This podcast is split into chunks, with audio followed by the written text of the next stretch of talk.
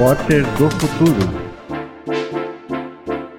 O Repórter do Futuro está de volta, conversando com Isabela Alves, estudante do curso Cinema e Jornalismo Luzes sobre São Paulo. Bom, vamos para as perguntas agora. Chegamos. É...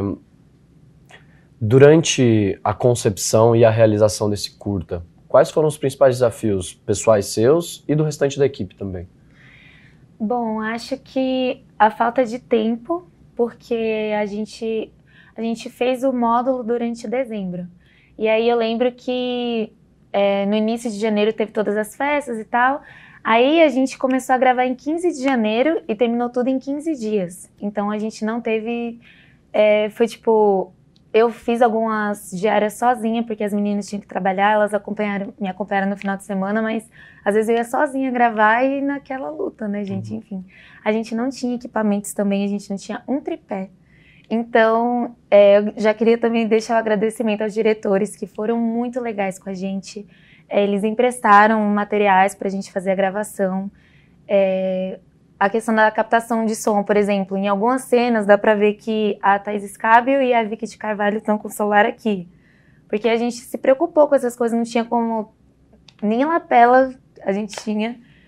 Enfim, é. E fora essas questões, assim, tipo, da Vicky de Carvalho mesmo, vento batendo no tripé e eu tendo que segurar e segue, segue, vai. Foi muito improvisado, gente. Enfim, mas foi uma experiência muito rica, assim, a gente ter contato com esses diretores. Eles foram muito incríveis, é, nos receberam, enfim. É, teve muitas dificuldades, mas eu acho que também teve muitas alegrias nesse documentário. Então, acho que valeu a pena. E um dos entrevistados fala sobre a banalização da periferia pela grande imprensa. É, fala pra gente a sua opinião sobre a importância da mídia independente da coletividade nessa questão. Bom, eu acho que até hoje, assim, alguns canais de TV, eles sempre mostram a periferia ainda nesse lugar da criminalidade.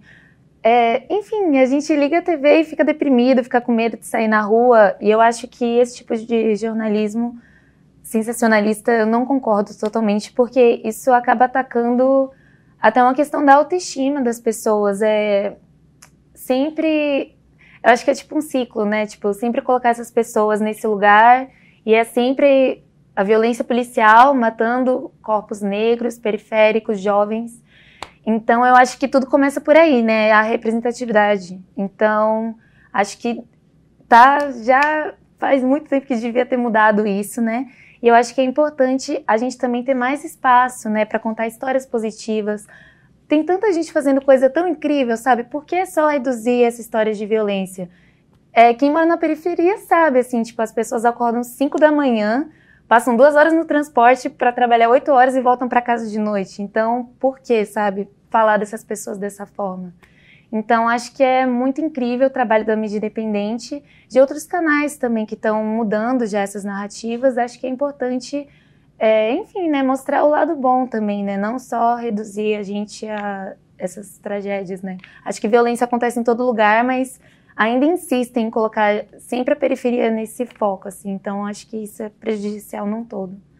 E acho que acaba invisibilizando todas as coisas boas que você mesmo disse que também estão rolando, né? Sim. Nas quebradas. E aí, até nesse sentido, vocês fazem uma escolha de começar o curta é, apresentando os entrevistados.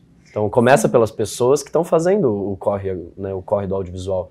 É, como é que a sociedade civil, o Estado, o poder privado podem somar para que sejam reconhecidas as pessoas que já estão realizando audiovisual nas quebradas e que possam ser desenvolvidas mais narrativas da quebrada pela quebrada. Sim.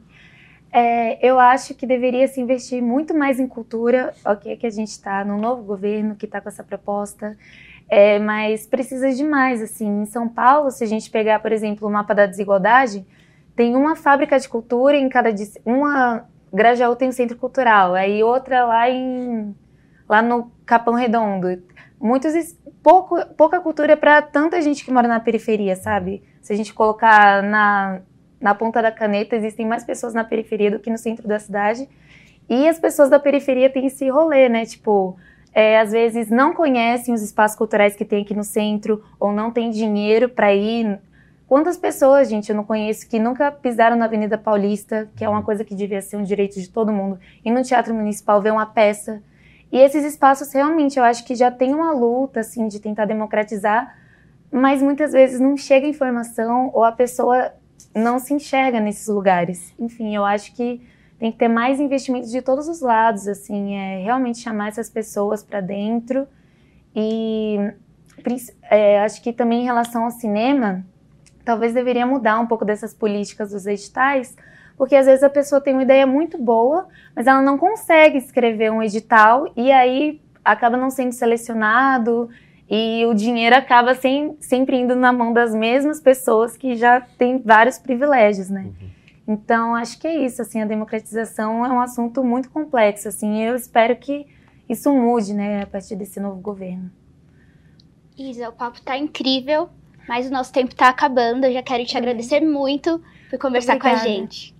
Muito obrigada, gente, foi muito especial estar aqui com vocês, é, se não fosse o Boré, nada disso teria acontecido, então, muito obrigada a toda a equipe do Boré também, vocês são maravilhosos. E contem com a gente para que precisar. Tamo junto sempre. Muito obrigado pela sua presença. Obrigada. E muito obrigado a você também, que nos acompanhou até aqui. Nas próximas edições do Repórter do Futuro, a gente confere outras reportagens produzidas por jovens repórteres durante os cursos. Não esqueça de se inscrever no canal da Câmara no YouTube. O QR Code está aparecendo aqui na tela. Ah, e também acompanhe as redes sociais da Oboré e do projeto Repórter do Futuro. Rede Câmara São Paulo, sua conexão com a política da cidade.